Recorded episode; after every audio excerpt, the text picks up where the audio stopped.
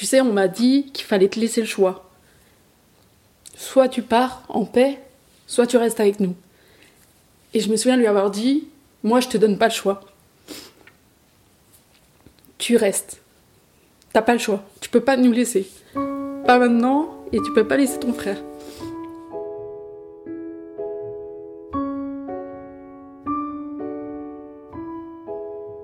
Quelque temps après, on était à côté de lui et il a ouvert les yeux, ce qu'il n'était pas du tout censé euh, savoir faire en fait, parce qu'il était dans une sorte de coma. Pourtant, il a réussi à ouvrir les yeux et il m'a serré la main. À ce moment-là, j'étais paniquée, je me disais mais c'est pas normal. Du coup, j'ai appelé Louis. Et Louis est arrivé et il m'a dit sors. Donc j'ai juste eu le temps de lui dire euh, Mon fils, je t'aime. Et je suis sortie et je savais que c'était la fin.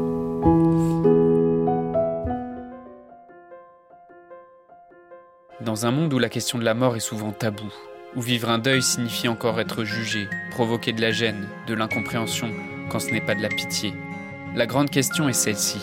Comment des orphelins comme nous, qui avons vécu très tôt la mort d'un parent, qui ne voulons pas porter ce poids sur nos épaules toute notre vie, ni qu'il impacte nos relations actuelles, comment nous pouvons y donner un sens nouveau, construire des relations plus profondes et surtout, comment nous reprenons le pouvoir sur nos vies?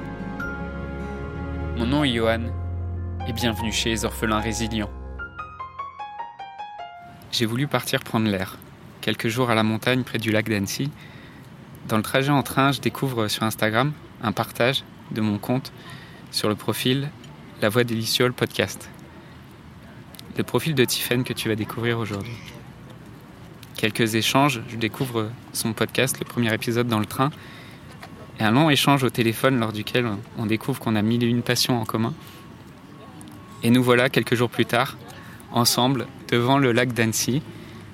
Ma rencontre avec Tiffen est des plus spontanées, des synchronicités qui s'opèrent quasiment parfaitement, et comme si la vie avait été si bien huilée pour nous permettre cette rencontre qu'aucun d'entre nous n'aurait pu douter quelques jours auparavant. Ce qui m'a profondément touché chez Tiffen, c'est son authenticité, son amour pour les rencontres et pour sa famille, sa douceur et sa bienveillance qu'elle a transporté au milieu des épreuves profondément difficiles qu'a traversé sa famille et que tu vas découvrir aujourd'hui. Bonjour Tiffen. Bonjour Johan. Pour commencer, est-ce que tu peux me dire en quelques mots ce qui s'est passé pour toi en, en 2018 alors en 2018, j'ai appris avec euh, grande joie que j'étais enceinte et puis euh, quelques jours après, j'ai appris que j'attendais des jumeaux. Grande surprise parce que je m'y attendais pas du tout. Et euh, en fait, ça a été une grossesse très très compliquée puisque j'ai appris euh, que c'était des jumeaux qu'on appelle des mono-mono. C'est-à-dire que euh, c'est plus que des vrais jumeaux dans le sens où ils, sont, ils partagent le même placenta mais aussi la même poche des os. Et c'est un phénomène très rare mais aussi extrêmement risqué qui m'a valu d'être hospitalisée de longs mois pendant ma grossesse, un suivi trois fois par jour. Et par grand bonheur, euh, mes fils sont nés, Iliane et Naël, le 10 avril 2019 exactement, euh, à 23h30. C'était euh, ma plus grande joie, surtout quand je les ai vus le lendemain, parce qu'ils sont partis très vite en réanimation. Ils sont nés très tôt, à 7 mois de grossesse. Et voilà, coup de foudre. J'ai compris ce que c'était vraiment l'amour inconditionnel. Et malheureusement, l'un d'entre eux, Naël, avait une cardiopathie complexe, c'est-à-dire des malformations au niveau du cœur. On m'avait dit que c'était opérable, donc on avait beaucoup d'espoir. Et, malheureusement, à l'âge de trois mois, alors qu'il a dû se faire euh, opérer du cœur, euh, les suites de l'opération ne sont pas passées comme prévu et il en est décédé le 2 juillet 2019. Euh, à partir du moment-là, ce ce que tu traverses et ce que traverse ta famille, ça ressemble à quoi euh, C'est un, vide énorme. Euh, ça ressemble à. Enfin, tout d'un coup, euh, l'espoir disparaît.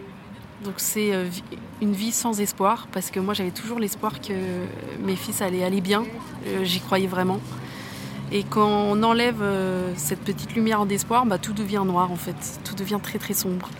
et pourtant, j'ai un fils à la maison qui est plein de vie, euh, qui a besoin de sa maman, qui a besoin de son papa. Et, euh, pourtant, ce qu'on vit là, c'est pas une, c'est pas une maternité, enfin une,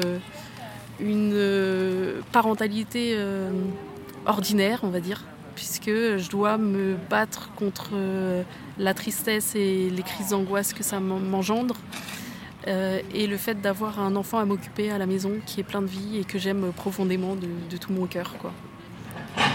Alors, le, on ne va pas rentrer complètement dans toute l'histoire que tu partages dans, dans ton podcast. On, va parler un peu plus tard de, de, ton podcast et de ton projet. Euh, mais euh, pour, pour bien comprendre ce que tu, ce que tu traverses à ce moment-là par rapport à ton fils Naël, tu dis que tu tu lui laisses pas le choix de mourir à ce moment-là, que tu as, du mal à accepter justement son... Oui, euh, ah oui, effectivement, c'est un moment très très dur qui est encore euh, très très difficile pour moi. C'est que en fait, euh, des gens m'ont dit, et puis même des mamans à l'hôpital cardio qui se faisaient, qui faisaient opérer leur fils à peu près dans les mêmes dates, qui me disait, moi je lui ai dit à mon fils que si c'était trop dur, il pouvait partir. Et je trouve que c'est un bel acte d'amour de pouvoir dire ça. Et qu'en en fait, euh, moi on m'a dit, écoute, euh, si c'est trop dur pour lui, il faut le laisser s'en aller, quoi. Et mais à cette époque-là, quand on me disait ça, tout était encore très facile. Enfin, il n'y avait pas encore de, gros soucis, de souffrances, etc. Mais quand, après l'opération, je l'ai vu assez, assez mal, je lui, je lui ai parlé et je lui ai dit, euh, tu sais, euh, on m'a dit de te laisser le choix, soit tu pars, soit, soit tu restes, mais moi je veux pas que tu partes en fait. Moi c'est impossible, c'est trop dur, c'est trop dur, tu peux pas nous laisser. Euh. Donc je lui ai supplié de se battre en fait. Et c'est encore aujourd'hui très dur pour moi parce qu'avec le temps j'ai compris que des fois laisser partir c'est le plus bel acte d'amour qu'on peut, peut faire à une personne en fait. C'est-à-dire que lui, enfin voilà, si c'est trop dur pour lui, euh, euh, voilà, il, aura tout donné, voilà. Ouais, tu, en fait, tu voulais qu'il reste et qu'il essaye de se battre au, ça. au maximum. C'est ça, mais j'ai bien vite su que c'était impossible. Et encore aujourd'hui, quand euh, les médecins, plus tard, m'ont rappelé, m'ont dit qu'ils avaient relu le, le dossier voilà, médical, euh, ils m'ont dit, mais ça aurait été presque impossible, mais euh, par son tempérament, il nous a laissé beaucoup d'espoir, en fait, par, la façon dont, déjà à trois mois, il était très éveillé. En fait, je pense qu'on a tous, y compris les médecins, un peu oublié la gravité de ce qu'il avait. Parce que c'était un enfant qui avait les yeux très pétillants, qui était très éveillé, qui avait un sourire très très tôt.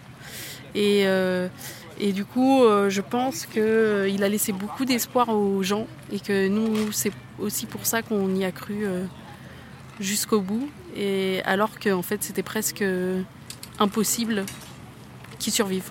Et à ce moment-là, je ne le savais pas. Pourquoi c'était vraiment important pour toi, à ce moment-là, euh, qui, vivent et qui, qui puissent survivre?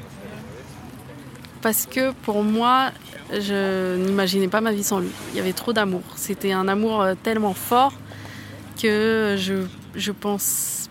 Enfin, vraiment, moi, je me disais, euh, je vais pas survivre à, sa mort parce que ça sera trop difficile. Et pour nous, mais aussi pour son frère, parce que j'avais euh, j'avais déjà entendu parler du syndrome du jumeau esselé. Euh, voilà, je, trouvais ça trop dur en fait de perdre mon enfant. C'était impossible à, même imaginer pour moi. C'est à, quel moment où, justement tu t'exprimes ça, euh, quand il est encore vivant, que, que tu veux pas qu'il parte De quelle façon et à, quel âge enfin, à combien de semaines euh, C'était euh, le jour de l'opération. Enfin, le, le, lendemain de l'opération, le jour de son décès, le 2 juillet, presque trois mois à presque trois mois quand j'ai vu qu'il est. Parce que moi, avant, avant cette opération, j'étais persuadée qu'il allait vivre. Donc j'avais aucune raison de lui dire ça en fait. Et c'est le 2 juillet, quand j'ai vu son état se dégrader, que je lui ai demandé euh, accroche-toi quoi. Mais c'est, ça reste euh, quelque chose de, de dur pour moi parce que euh, voilà, c'est comme si je lui laissais, je lui disais de se battre malgré la souffrance en fait. Il y avait une partie de toi aussi, juste par rapport à tes propres projets que tu avais fait. S'il se battait pas, ça, serait, pourrais pas les réaliser euh, non, s'il se battait pas, je perdais mon fils et c'était pour moi euh, un, anéantissement euh, total, quoi. Perdre mon fils, c'était pire que de perdre ma, vie, quoi, pour moi, à ce moment-là. Donc c'était plus, je voulais pas. J'avais trop d'amour pour lui pour me dire que je vais vivre sans lui, en fait. C'est juste ça. Donc après, son décès, tu racontes que pour toi c'était difficile aussi ton rapport à, à la folie. Tu as peur de de devenir folle Ouais, pour moi, la, douleur était tellement grande que euh, je me disais, euh, mais je vais, euh, je vais devenir folle, quoi. C'était vraiment ça. Et du coup, ce que je savais pas, qui est pas si, pas si rare que ça dans un deuil. Les enfants qui, jouent à côté de nous. qui sont pleins de vie. qui sont pleins de vie ce qui est pas si rare que ça dans un deuil, mais que je savais pas que c'était pas si rare que ça, c'est l'angoisse. Euh, c'est euh, finalement pas si. Euh, c'est plutôt pas, je dirais pas fréquent, mais ça arrive. Et, la douleur était tellement grande que moi j'ai commencé à faire des crises d'angoisse trois mois après le décès. C'est un peu comme si pendant trois mois c'était pas c'est pas vraiment un déni parce que j'ai quand même souffert, mais mon cerveau, je pense, me protéger un peu. Et euh, trois mois après le décès, peut-être parce qu'il est décédé quand il avait trois mois et que je me disais, je, je commence à vivre plus euh, euh, de temps sans lui qu'avec lui. peut-être que c'était pour ça, je ne sais pas. Mais en tout cas, j'ai fait beaucoup de crises d'angoisse et avec cette peur de, de devenir folle et de pas être une mère stable pour Iliane en fait c'est ça. Mm. De ne pas être à la hauteur.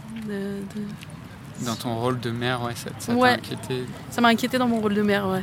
De me dire, euh, je suis pas une mère. Euh, euh, bah, je pense qu'on est toutes uniques en tant que maman, mais je pense qu'il y a plein de mamans, elles sont là euh, pour leurs enfants dès le plus jeune âge. Moi, je sais que euh, quand Iliane était rentrée à la maison, parce qu'au bout d'un moment, Iliane a un mois et demi de vie, il est rentré à la maison, son frère est resté à l'hôpital, et bien qu'on l'emmenait de temps en temps, c'est vrai que j'étais pas très très présente pour. Euh, pour Iliane, enfin en tout cas pas autant qu'une mère à qui, qui ne vit pas cette histoire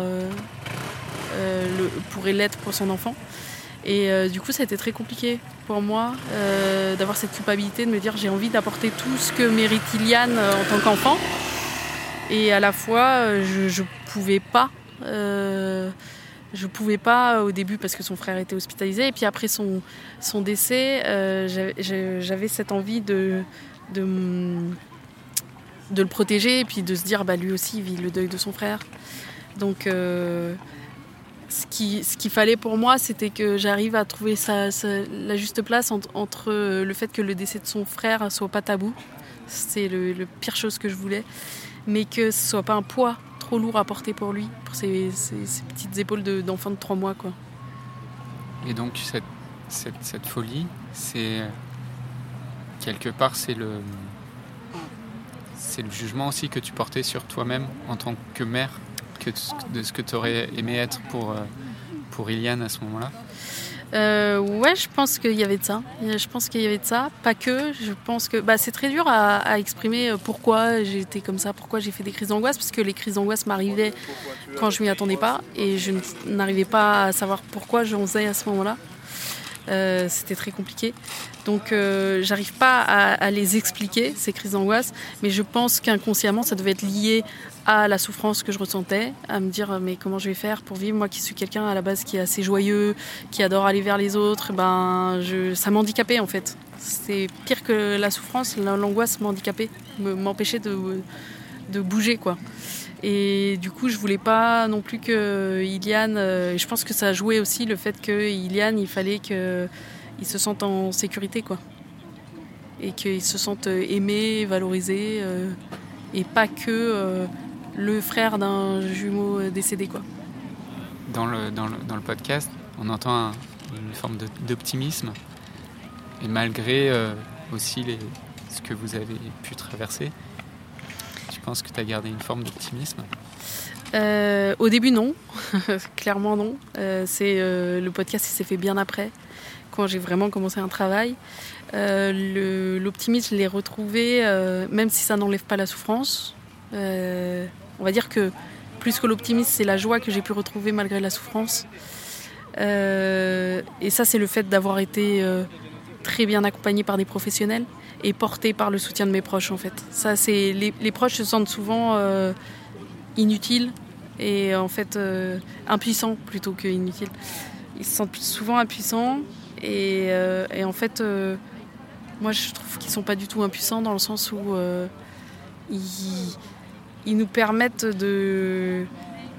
Enfin, on reçoit tellement d'amour qu'on a envie de, de se relever, quoi. Tu as cherché des exemples, as cherché des, témoignages, et euh, à ce moment-là, ce que, tu as trouvé dans tes recherches, euh, par exemple sur les réseaux sociaux, c'était pas forcément. Tu as eu du mal à trouver de l'espoir en fait? Euh, oui, exactement. En fait, une, de des premières choses que j'ai faites pour essayer de m'en sortir, c'est de trouver de l'espoir de la part de, parents qui auraient vécu à peu près une histoire à peu près similaire à la mienne. Il y avait des groupes de parole possibles et moi j'ai pas pu y accéder pour. Enfin, tout ça est une une autre histoire dans le sens où, euh, où il y a eu des, problèmes d'organisation sur les groupes de parole que je voulais intégrer, donc je ne les ai pas intégrés. Et du coup, euh, ma, mon réflexe a été de regarder sur les réseaux sociaux euh, et de tomber sur des forums de parents qui avaient perdu un enfant et euh, en fait, euh, malheureusement, les forums sur lesquels je suis tombée, c'était des exutoires, donc euh, c'était intéressant pour les gens. Je pense qu'il y a un moment où il faut transmettre, et puis on a besoin de, transmettre à, d'autres à quel point on souffre, on a besoin de montrer notre souffrance, etc. Mais moi, ce que je cherchais, c'était de l'espoir, et, et en fait, sur ces réseaux, je trouvais que des messages très tragiques. Et je me rappelle d'un en particulier qui m'avait énormément fait mal c'était le message d'une personne qui, euh, qui disait que euh, elle avait perdu son enfant à peu près, enfin je pense que c'était une histoire à peu près similaire à la mienne, euh, dix ans auparavant, et que la veille elle venait de faire une tentative de suicide par exemple. Et moi ça m'avait perturbée parce que je me dis mais si dans dix ans j'en suis là, c'est compliqué quoi. Ça me faisait peur. Tu avais du mal à trouver des, des exemples de personnes qui qui étaient passés par ça et qui pouvaient témoigner et, montrer de la vie et montrer de, la joie de vivre. Exactement. Moi, ce que je cherchais, c'est des gens qui niaient pas la souffrance, parce que je savais que j'allais souffrir de l'absence de mon fils toute, euh, toute ma vie, mais qui auraient pu dire, bah, malgré la souffrance, je reconnais à des moments, je reconnais de la joie. Et c'est ça que je cherchais, moi, des personnes qui pouvaient être en capacité de me dire ça. Alors, il y a quelques temps après, j'ai trouvé le film euh, Et je choisis de vivre, qui m'a beaucoup marqué et beaucoup touché parce qu'il avait beaucoup, beaucoup de similitudes avec, euh, avec ce que je vivais, avec mes ressentis, avec, euh, avec plein de choses. Et celui-là, il m'a beaucoup aidé. Mais c'est vrai qu'au début, j'ai vraiment galéré à trouver ce genre de témoignage. Hmm. En fait, sur la souffrance, il y, a quelque chose que j'aime bien dire, c'est que la douleur est inévitable et la souffrance est optionnelle, et que la souffrance, c'est une douleur sur laquelle tu n'as pas mis de sens. Je, pense que tu peux ressentir de la douleur, c'est sûr que c'est quelque chose qui est inévitable dans ta vie. Par contre, rester dans la souffrance et dans l'absence de sens, à mon avis, il a quelque chose qu'on peut construire. Et j'ai le sentiment qu'aussi ton, ton parcours, c'est un bel exemple de ça. Ouais, moi je pense que dans la résilience, comme le dirait euh, le maître de la résilience, euh, Boris Cyrulnik, je pense qu'il y a deux éléments principaux. C'est le soutien. Il faut que les gens reconnaissent notre souffrance et on a besoin de ça. Et qu'ils nous soutiennent, qu'ils soient là euh, dans la durée. Alors pas tout le monde peut a les capacités de le faire. Mais voilà, il y, a ça. Et le deuxième, comme tu le dis, c'est le sens qu'on donne à, ce qui vient de se passer. Et moi, le sens, c'était que je me disais qu'il avait laissé beaucoup d'amour sur Terre et que j'avais envie de partager cet amour le plus loin possible et le plus fort possible. Et euh, c'est ce qui donnait sens à, ma souffrance. Ton, fils, tu dis que c'est un. enfin, Liliane, tu dis que c'était aussi un moteur, toi, pour te donner envie de d'avancer? Oh, ah oui, mon fils, euh, c'est c'est un moteur parce que je me dis, euh, bah, je l'aime tellement que que voilà, j'ai envie d'être une bonne maman pour euh, lui. C'est un moteur pour avancer, pour lui donner l'exemple. On va dire que oui, dans la vie, tu peux connaître des souffrances extrêmes et que tu peux essayer, au moins essayer euh, de de t'en sortir. Donc ça a été un moteur pour ça, mais aussi c'est un enfant euh, qui est plein de vie. vraiment plein de vie. Pour le coup, il est très souriant, il est très rigolo, euh, il, a, beaucoup d'énergie. Euh, et en fait, il m'apporte, euh, il m'apporte beaucoup, beaucoup de joie. Et j'espère qu'on s'apporte, mais je, pense qu'on s'apporte mutuellement. Mais voilà, c'est, très beau et il y, a, plein de gens qui m'ont dit mais c'est horrible, ton fils, il, pourquoi Naël était atteint d'une cardiopathie alors que Iliane va bien? Parce que c'est vrai que même la science n'est pas assez avancée pour le comprendre ça. Mais euh, j'aime bien dire aussi bah, comment ça se fait qu'Iliane est en bonne santé plutôt que. Et, alors que Naël avait une cardiopathie, lui aussi aurait pu euh, avoir un problème de santé qui aurait causé sa mort. Lui aussi est un survivant euh, du fait d'avoir été un mono-mono et qui a un pronostic. les mono-mono, il faut savoir qu'ils ont un pronostic de, de, vie très sombre. je veux dire pendant la grossesse. Après, c'est comme des autres enfants, mais pendant la grossesse, c'est très sombre le pronostic euh, vital. Euh, donc, c'est un petit survivant. Et c'est comme euh, voir le verre à moitié vide ou à moitié plein, en fait. C'est que les gens me disent Naël a eu ça, t'as pas de chance. Et moi, je dis Mais j'ai presque de la chance que Iliane ne l'a pas eu, en fait. Je préfère essayer de le voir comme ça. Oui, c'est la question de, du sens qu'on donne à la vie par rapport à sa durée. Est-ce que trois mois de vie, c'est une vie qui a moins de sens qu'une vie qui fait 80, 80 années, 90 années bah, il y avait des gens qui m'avaient dit, et ça m'avait beaucoup fait beaucoup de bien, qui m'avaient euh, parlé de ça justement au moment du décès. Il y a ma, grande cousine qui me disait, euh, tu sais, le but de la vie c'est de vivre dans l'amour, alors aussi courte que soit la vie de ton fils, elle a été pleine parce que vous l'avez euh, porté avec amour. Et euh, ça, ça m'avait fait beaucoup de bien parce que je me suis dit oui, c'est vrai. Et puis j'ai mon frère aussi qui m'avait dit, euh, tu sais, ton, ton, fils en trois mois de vie, il, a peut-être apporté plus que quelqu'un en 80 ans. enfin après, ça dépend de qui bien sûr, mais il a eu peut-être une vie plus riche en termes de partage peut-être qu'une personne qui peut vivre sans vivre toute sa vie. Quoi. Et quel impact aussi? Impact euh, Impact sur la vie des autres en fait qui l'entourent sur les, sur les personnes qui l'ont rencontré et sur, les, sur ce qu'au-delà de sa vie euh, il a pu toucher. Alors euh, déjà, il n'a pas été vu par beaucoup de monde parce qu'on n'avait pas le droit, les gens n'avaient pas forcément le droit de le visiter à l'hôpital. Il y a eu très peu de gens. Il y a eu ma soeur, mon beau-frère, une autre de mes sœurs, ma mère et mes beaux-parents qui ont le droit de le voir en dehors de Anthony et moi, euh, Anthony mon conjoint. Et, euh, et, les soignants, ça m'avait fait beaucoup de bien parce qu'il y a des soignants qui m'ont dit, dit, et notamment un, qu'il avait changé leur vie. Donc il avait apporté un impact sur leur vie. Ça c'est quelque chose qui m'avait fait beaucoup de bien. Et à travers euh, sa vie, je pense qu'il a impacté beaucoup de gens. Euh, j'ai des témoignages de mes proches, de mes frères et sœurs, qui m'ont parfois dit il m'a rendu plus forte ou il m'a il m'a apporté ci ou il m'a apporté ça. C'est des choses qui m'ont fait beaucoup de bien et qui m'ont donné envie de partager ce qu'il avait laissé justement au plus de personnes possible. Et du coup, d'en créer un projet. quoi. Je voulais juste revenir sur une chose, c'est euh, tu partages que, euh, que tu t'es lancé des, petits défis, que tu que étais comme ça dans une démarche de pas après pas, je vais aller chercher des petites victoires pour me relever. Euh, comment, concrètement tu as fait ça dans, ton deuil En fait, ma, vision euh, de ce début du deuil, elle est très floue. Donc il y a plein de choses que je ne me rappelle pas forcément. Mais euh, ce qui est marrant, c'est que ce que tu dis là, les étapes de petits pas, elle est assez. Euh, enfin, je la retrouve pas mal dans, certains témoignages que j'ai de personnes qui ont vécu des choses difficiles et qui, arrivent à, se relever. Je sais plus comment je l'ai eu parce que mes souvenirs sont très flous. Mais je pense que c'est une. Enfin, je crois que c'est une pédopsychiatre qui me suivait à cette époque-là, après le décès de mon fils, et même un peu avant.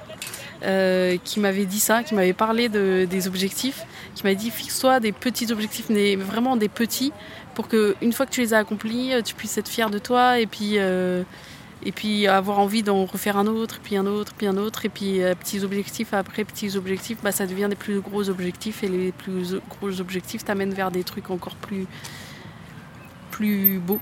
Ça ressemblait à quoi ces, ces petits objectifs que que tu devais réaliser dans ta semaine ou dans ta journée? Euh, C'était surtout lié à la conduite dans un premier temps parce que j'étais quelqu'un qui avait très très peur de la conduite. J'avais peur de conduire. Et du coup, non seulement les crises d'angoisse m'empêchaient de sortir, mais en plus avec la conduite, c'était très compliqué. Donc je me disais, bah allez là, je vais aller jusqu'au supermarché qui est à 5 minutes en voiture seule. Et puis euh, là, je vais aller chez ma. J'étais suivie à l'époque euh, euh, dans un hôpital. bah là, je vais aller dans cet hôpital toute seule.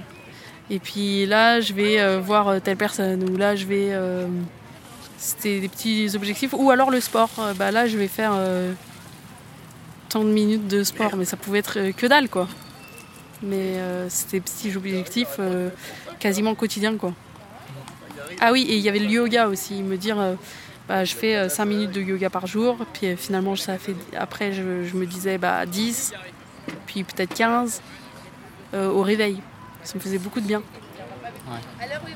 C'était d'aller reconstruire en fait aussi ta confiance de dire ah bah ça j'ai réussi à faire ça quoi si. Exactement. Une petite victoire. C'est ça, petite victoire par petite victoire. C'était ça. Et on en est arrivé jusqu'à aussi ce que tu disais de des plus grandes victoires. Oui. Et, euh, et euh, peut-être c'est quoi ta fierté des, grandes victoires que tu as pu avoir ces, ces dernières années? Euh, Mon podcast bah, J'ai créé un podcast qui s'appelle La Voix des Lucioles, du coup, comme tu l'as si bien dit tout à l'heure. Et pour moi, c'est ma plus grande fierté parce que le podcast, c'était comme la pièce de puzzle qui manquait à ma vie parce que j'ai commencé une carrière dans le son euh, en tant que chargée de production dans l'audiovisuel, dans le doublage de films et de séries à Paris. Euh, et puis juste avant de tomber enceinte, je m'étais reconvertie pour euh, faire passer des bilans de compétences et être coach. Et j'avais pas réussi à reprendre ça parce que je me sentais pas d'accompagner les gens alors que j'étais moi-même mal. Et en fait, euh, j'ai trouvé l'idée du podcast parce que je voulais transmettre un espoir aux gens, parce que l'espoir, la joie recommençait à venir dans ma vie. Et je voulais transmettre cette petite lumière qui revenait dans ma vie au plus de personnes possible, ce qui donnait sens à la souffrance, comme on en a parlé tout à l'heure. Et, euh, et du coup, en fait, j'ai construit cette euh, série en me disant, bah, je vais aller rencontrer des gens qui ont vécu des choses difficiles, mais qui ont voulu en faire, qui ont fait quelque chose de beau avec leur souffrance, qui ont donné sens à leur souffrance sans la nier, parce que c'était important pour moi de me dire que on nie pas la souffrance. Être résilient, ça ne veut pas dire qu'on est tout le temps bien. Euh, et, du coup, je suis allée interviewer ces personnes et j'en ai créé une série. Et ma plus grande fierté, c'est les retours que je reçois de cette série. De gens qui m'ont dit que ça leur avait fait du bien, que ça, leur avait euh, apporté un espoir. Euh, et, c'est ça ma plus grande fierté.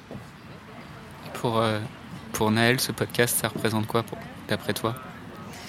Pour moi, c'est une façon de diffuser l'amour qu'il a laissé. Pour moi, c'est vraiment ça. C'est, bah, il est décédé pour une raison. C'était peut-être que que je transmette quelque chose de beau aux autres, de la bienveillance, faire un projet avec le cœur. je dis cette phrase un peu. voilà, je dis une phrase, c'est il, est, il est décédé d'une maladie de cœur et moi j'ai envie qu'il ouvre un peu plus d'autres cœurs. C'est très beau, ça me touche, Christine. Euh, tu vois du coup que ça résonne aussi en fait, ce podcast? Je vois qu'il résonne chez pas mal de personnes, puisque le premier épisode, j'ai eu du mal à le sortir parce que c'était mon histoire que je raconte avec beaucoup d'authenticité et de cœur. Et en fait, on entend beaucoup d'émotions. Euh, et, j'avais trop peur de le sortir. J'étais vraiment pas bien parce que j'avais l'impression de me mettre à nu. Et en même temps, ce projet-là représentait tellement que j'ai fini par le faire. Et j'ai reçu énormément, énormément de messages. En une journée, j'ai dû recevoir, je pense, 70 messages, euh, voire euh, Euh, et, en 24 heures, je devais être à au moins 100 messages de personnes qui m'ont dit Ah, c'est un bel appel à la vie, euh, ça me donne l'espoir, ça me donne envie d'aimer plus mes enfants. J'ai eu d'excellents retours. Et, du coup, j'essaie de faire rayonner ce podcast euh, de plus en plus. Alors, c'est un podcast, ça en devient aussi des expositions sonores, ça en devient une conférence sur la résilience, ça en devient plein de choses encore à, venir. Aujourd'hui, avec ces projets, comment tu te sens vis-à-vis de de ton deuil, vis-à-vis de ce que tu as traversé.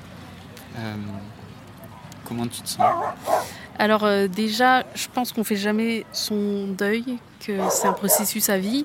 Et du coup, bah, forcément, dans ma vie, il y a des hauts et des bas. J'ai eu du mal à admettre que quand je me sentais mieux, je puisse retomber des fois. Et pour moi, c'est un processus. Mais tout ce que j'ai appris avec ce travail sur moi-même est, là, au fond de moi. Et du coup, je me sens euh, ce projet m'apaise en fait dans le deuil parce qu'il donne un sens.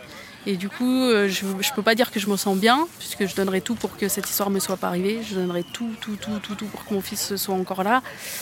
Euh, tout ce que j'ai de plus cher. Mais, mais d'un côté, j'ai l'impression que si ça peut apporter aux gens, ça m'apporte une forme d'apaisement en fait.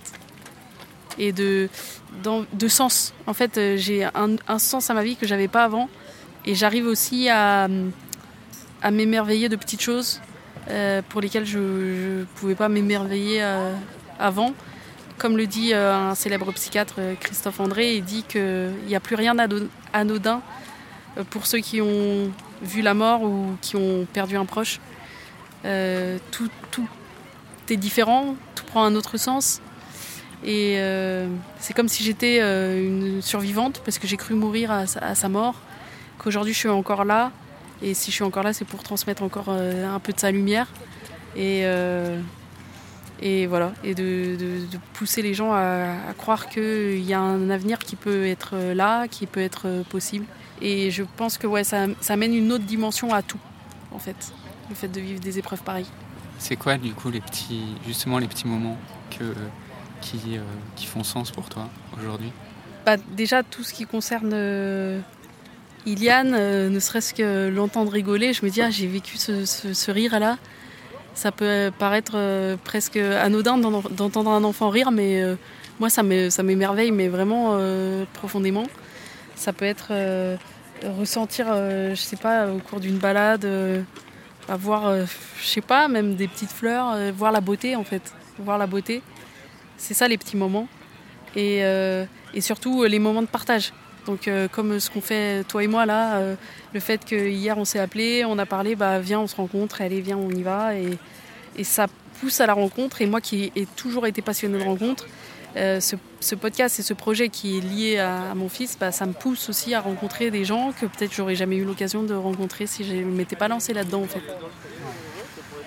Donc les moments, pour moi, mes préférés, c'est les rencontres et euh, les moments que je passe avec euh, Iliane ou avec Anthony, où on se dit on est juste là, on fait pas grand chose et on, est, on, ressent juste euh, le bien-être d'une promenade en famille ou d'un truc qui peut peut-être paraître un peu anodin. voilà, le soleil qui tape, là ce qu'on est en train de vivre quoi. On est au bord de l'eau, l'eau est hyper calme, on ressent le, le soleil, on, on crame un peu, euh, alors qu'il y a quelques... Il y, a, quelques jours, on avait hyper froid, donc c'est euh, le plaisir, après avoir vécu ce froid, de, reconnaître un peu de, chaleur, bah, c'est un peu ça. C'est marrant parce que depuis tout à l'heure, il y a des enfants qui passent, des, parents ou des mamans qui ont perdu des enfants. C'est difficile. Euh, enfin, j'ai le sentiment qu'en général, c'est difficile de voir d'autres parents avoir des enfants. Comment toi, tu te sens par rapport à cette question-là aujourd'hui? Alors euh, moi, ça a été euh, euh, un peu différent des, parents. En fait, par exemple, j'ai rencontré par le biais de ce projet où j'ai parlé en tout cas sur les réseaux à des, mamans qui avaient perdu leur enfant qui était né unique, pas comme moi qui ai eu des jumeaux. Et, en fait, qui, une fois que leur enfant était décédé, elles se sentaient plus mères parce que enfin elles, elles étaient plus forcément reconnues en tant que mères même euh, par euh, les autres. Parce que euh, voilà leur, fils fille même si je pense que l'amour reste éternel et qu'ils étaient encore tout à fait présents pour elle aux yeux des autres. Par exemple elle va pas l'emmener à l'école elles vont pas donc elles se, elles se sentent hyper désarmés face à, d'autres parents qui peuvent emmener leur enfant à l'école à la même date, qui peuvent. Euh, c'est hyper hyper difficile. Et moi, ça, je l'ai pas vécu puisque euh, j'avais j'avais Iliane qui était là. Donc euh, moi, ça m'a jamais rien fait de voir des, femmes enceintes, des, des enfants, des mamans avoir leurs enfants. Je suis assez étonnée de comment ça peut se passer. J'ai des proches qui me racontent à quel point leur grossesse s'est bien passée et puis à quel point l'accouchement s'est bien passé. Moi, j'ai pas connu ça, mais, mais j'ai jamais été particulièrement touchée de voir des enfants. Au contraire, j'adore les enfants, j'aime bien les voir et je trouve ça touchant. Parce que, mais parce que j'ai Liliane, c'est dur de perdre un, jumeau parce qu'on a aussi la, la double peine de perdre une fratrie, de, de dire que les gens ils se rendent pas compte que l'un ne remplace pas l'autre et que au contraire l'un peut nous rappeler l'autre parce qu'ils sont, pour ma part, ils étaient physiquement identiques. Donc c'est ça aussi qui peut euh, avoir euh, donné la sensation de devenir un peu fou parce qu'on voit les, la même tête. On sait, moi je sais à, à, tous les âges, je saurais à quoi aurait dû ressembler Naël. Donc c'est quelque chose de très dur.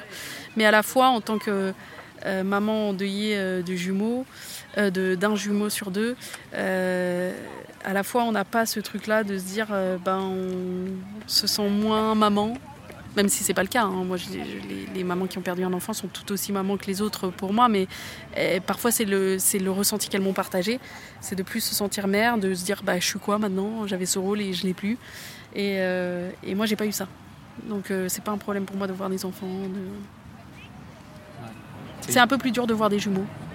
Des jumeaux, ouais. Ouais, parfois c'est un peu plus dur parce que j'aurais imaginé. Euh, euh, les voir jouer ensemble, tout ce qu'ils auraient pu faire. Et, quand, et, les maladresses euh, que j'ai vécues, les pires maladresses que j'ai vécues, c'est souvent avec des parents de jumeaux qui me disent ah c'est trop bien alors que je viens de leur dire que j'en ai un qui est décédé bah, c'est trop bien d'avoir des jumeaux euh, euh, et qui m'expliquent ça pendant 5 minutes parce qu'ils sont désarmés par l'annonce je pense et qu'ils ils savent pas quoi répondre. Du coup ils racontent n'importe quoi. Et je pense que ça s'embrouille dans leur esprit donc je leur en veux pas mais c'est le plus dur pour moi c'est de c'est quand je vois des jumeaux qui s'entendent bien et que je me dis ah bah peut-être qu'ils auraient été comme ça. Mais un enfant seul non ça me ça me fait plaisir de voir des enfants des bébés. Je n'ai pas de souci avec ça. Comme si tu avais commencé en fait à construire une identité, euh, à imaginer des projets, à imaginer une vie, et que cette identité-là, on te l'avait retirée d'un coup. ouais. Euh, là maintenant, il faut reconstruire cette identité. Ouais, je pense que c'est aussi euh, l'identité de. En fait, est-ce que c'est mon identité ou est-ce que c'est plus côté familial? Parce que moi, j'avais toujours imaginé avoir une fratrie, par exemple. J'étais, euh, j'avais jamais imaginé avoir des jumeaux. C'était pas un souhait euh, particulièrement. Il y en a qui rêvent de ça. Moi, j'y pensais même pas en fait. Euh, je savais pas si je voulais ou pas. Euh, peu importe. J'y pensais pas. Je pensais pas en avoir. et c'est plus reconstruire maintenant comment lui laisser toute sa place dans notre famille alors qu'il est physiquement plus là. C'est plus plus qu'une identité. Je pense que c'est sa place. Quelle est sa place? Euh, pour pas que ce soit trop dur pour Iliane, que ce soit pas un poids, mais que ce soit pas tabou. Et euh, quelle place on, donne à un enfant qui est décédé. Pour moi, c'est ce que j'aime bien dire, c'est que j'avais lu ça et j'aimerais bien citer la personne, je me rappelle plus, euh, qui disait Moi, mon enfant, il marche plus à côté de moi, mais il marche en moi. C'est vraiment passer d'une relation extérieure avec son enfant, physiquement extérieure, à une relation intérieure. Comment, comment chacun recrée euh, la place de Naël alors qu'il est physiquement plus là. Est-ce que tu as un, souvenir, toi, de, de ces trois mois qu'il a vécu qui est vraiment significatif pour Enfin, de ces trois mois et, de la grossesse que tu as vécu avant, parce que finalement, vous avez vécu aussi cette histoire-là ensemble. Est-ce qu'il y a, toi, un, souvenir particulier de lui que tu gardes, que tu voudrais partager? En fait, euh, il y en a tellement que moi j'ai plein de souvenirs et je et c'est son regard, son regard euh, pétillant qui faisait chavirer pas mal les infirmières euh, et les infirmiers. Euh, il avait un, regard qui était très. il avait l'air très présent pour peu. Et puis il y a une de mes sœurs qui a dit c'est peut-être pour pas perdre une miette de la vie qu'il a pu avoir avec son frère quand on le mettait. parce que c'est vrai que quand on les mettait tous les deux, il était toujours les yeux grands ouverts, son sourire. Et puis. et puis ouais, c'est ça, c'est qu'il était très éveillé très tôt. C'est ça que, que moi je retiens et que les gens, rien qu'à travers les photos, me font souvent ce retour-là. Que c'est ce qu'ils retiennent de lui. Je disais aussi au début du podcast sur les synchronicités et sur euh, notre rencontre. Et sur. Euh, je pense que la mort aussi, elle nous confronte à ça. À, est-ce qu'il y a quelque chose de plus grand? Est-ce que. Qu'est-ce que c'est que tout ce truc? Dans lequel on, se retrouve finalement impuissant et euh, bah, on se rattache à des signes, on se rattache à du sens et et je pense que quelque part, on a besoin aussi de croire en quelque chose. Je pense, oui.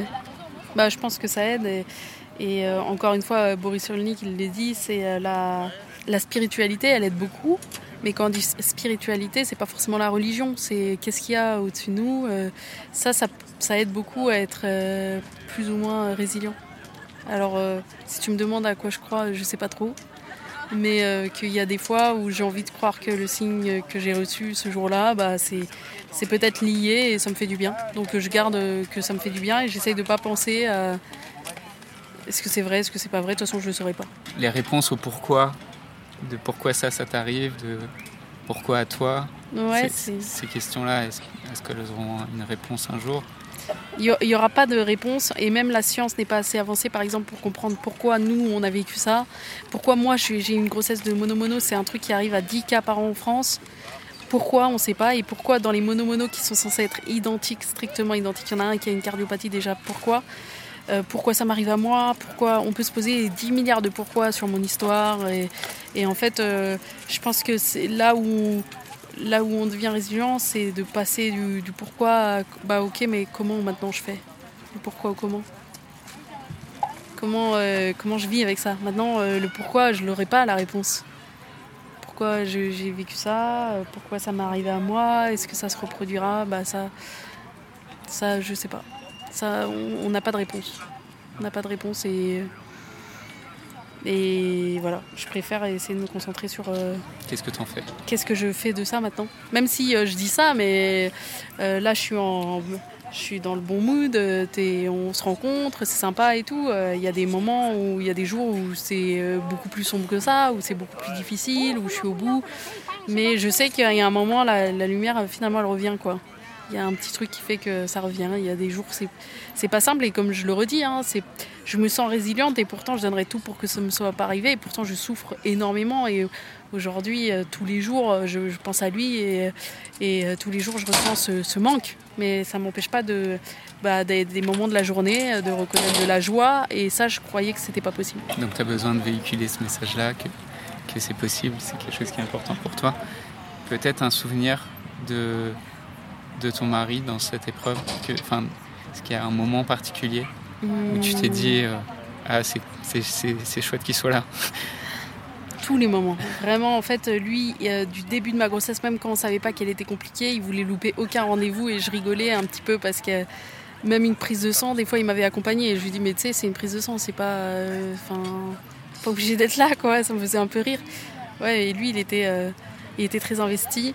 Euh, et euh, pareil, quand euh, quand je suis restée à l'hôpital, il venait me voir. Il manquait pas une journée où lui, il aurait pu connaître un peu ce qu'était la liberté à cette époque. Moi, je dis souvent, c'est un peu comme si j'étais confinée avant l'heure. et pourtant, il venait, il venait tous les jours. Donc, j'ai pas un moment en fait en particulier. il a toujours été là. Il a toujours été à mes côtés dans cette période, dans ce qu'on a vécu. Et, et il a vécu au même titre que moi euh, et, son deuil a été moins reconnu du fait qu'il soit le père et qu'en France, euh, enfin pas en France mais dans la société euh, actuelle, pas qu'en France malheureusement, c'est vraiment le, le, le, papa, il faut qu'il soit fort, le papa c'est lui qui doit maintenir sa femme dans ces moments-là alors que en fait ce qu'il a vécu c'est le même titre que moi. Quoi. Il les a pas portés dans son ventre mais à côté de ça il a toujours été là. Pour Iliane aujourd'hui, tu dirais que c'est comment sa relation avec son, frère jumeau? Euh, c'est très drôle parce qu'il y a l'innocence de l'enfant et puis euh, sa façon de voir les choses qui est très différente de nous. Euh, bah, Iliane, il va m'en parler souvent, même quand on lui en parle pas, hein, et il va me sortir des trucs très très très beaux. Et puis d'une seconde à l'autre, bah, c'est un enfant et tout d'un coup il s'arrête et puis il va jouer. il va rigoler ou il va faire autre chose. Mais. Et puis ça vient quand on s'y attend le moins souvent. Et ça peut être euh, des phrases. Euh, bah, une de celles qui m'a le plus touchée, c'est qu'un jour on était en voyage, on regardait les étoiles, enfin il voyait des étoiles. Ah maman, regarde, il y a des étoiles. Oui, il y a des étoiles. Bah, je crois que celle-là, c'est celle de Naël. Ça, c'est l'étoile de Naël. Et demain, je lui ferai euh, dans le sable. Il me dit, dans le sable, je lui ferai une étoile pour lui. Je lui dis, est-ce que est-ce qu'il te manque? Il me dit, oui, il me manque. J'ai dit, est-ce que tu es triste? Il dit, oui, des fois, je pleure parce qu'il me manque. Mais je suis très contente que ce soit mon frère. Et ça, c'est vraiment euh, sans que nous lui avons dit quoi que ce soit. Et ça, c'est une scène qui m'arrive assez fréquemment. Alors, pas forcément les mêmes paroles, mais euh, mais très très fréquemment, il parle de son frère, ou alors il prend la photo, ah regarde mon frère, bah, il est mort, il est mort, ou, euh, il va dire, maman mon frère est mort, maman mon frère est mort, maman mon frère est mort, dix fois de suite, et puis après il va rigoler, il va aller jouer, et puis ça sera fini quoi. C'est vraiment varié, mais la plupart du temps, il en parle presque avec un peu de poésie. Je te remercie, c'est un, beau témoignage, je trouve, que, fait ton fils pour son, son frère. Je te remercie d'avoir euh, participé au podcast et d'avoir été prêté au, jeu. Et euh, peut-être où, est-ce qu'on peut te retrouver? Euh, justement pour découvrir ton podcast et pour découvrir ce que tu fais et tes, autres projets dont tu parlais Alors, on peut me retrouver. alors, là, où je suis la plus active, on va dire, sur les réseaux sociaux, c'est sur Instagram, La Voix des Lucioles du bas podcast. Après, mes épisodes s'écoutent sur toutes les plateformes de podcast et sur mon site internet www.lavoixdeslucioles.fr. Et euh, sur mon site internet, il y a un formulaire de, contact où les gens peuvent m'écrire, soit les retours. Moi, mon podcast, je le fais aussi pour échanger, pour le partage. Donc, euh, donc euh, voilà, n'hésitez pas à m'écrire. Je, réponds à tout le monde. Même si des fois ça me prend plus de temps que, que d'autres. Mais j'essaie de répondre. J'ai vraiment à cœur de répondre à tout le monde. Donc merci en tout cas à toi. Avec plaisir. Euh, peut-être une dernière chose qu'on peut rajouter, c'est que tu aujourd'hui tu fais aussi des podcasts privés. Est-ce que tu veux en, parler, en dire un peu plus? Ah, bah, c'est gentil de me laisser l'occasion de le faire. C'est que oui, je me lance. Alors, La Voix des Lucioles, c'est un projet qui est complètement euh, bénévole. Euh, qui me coûte de l'énergie, du temps, euh, un peu d'argent aussi. Et euh, du coup, il faut que je, vive. Et comme j'ai pris la passion des podcasts, j'ai voulu créer un nouveau projet qui, fait beaucoup qui a beaucoup de sens pour moi, parce qu'il est fait avec le cœur aussi, qui s'appelle justement La Voix du Cœur. Alors, j'ai pas encore de site internet parce que tout, est, tout ce projet est en cours de, construction. Je l'ai pas encore vraiment sorti officiellement. Mais sur La Voix des Lucioles, je laisserai des nouvelles.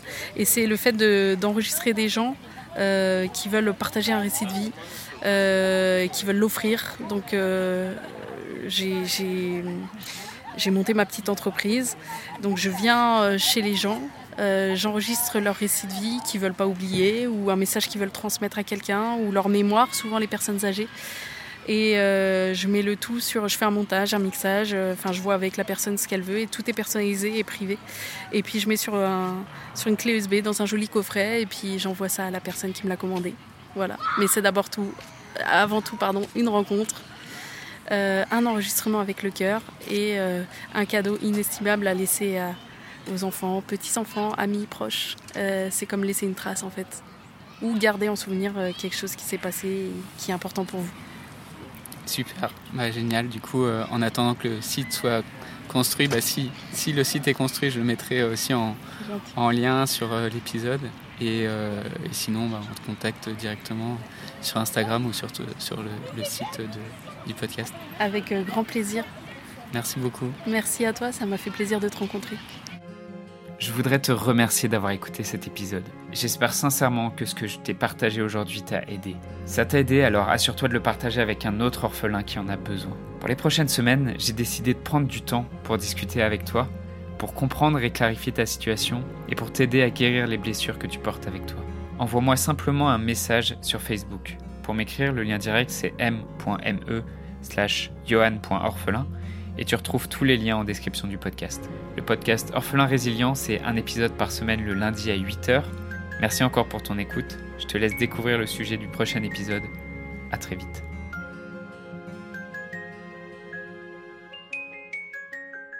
La semaine prochaine, on parlera des différentes approches thérapeutiques pour le deuil.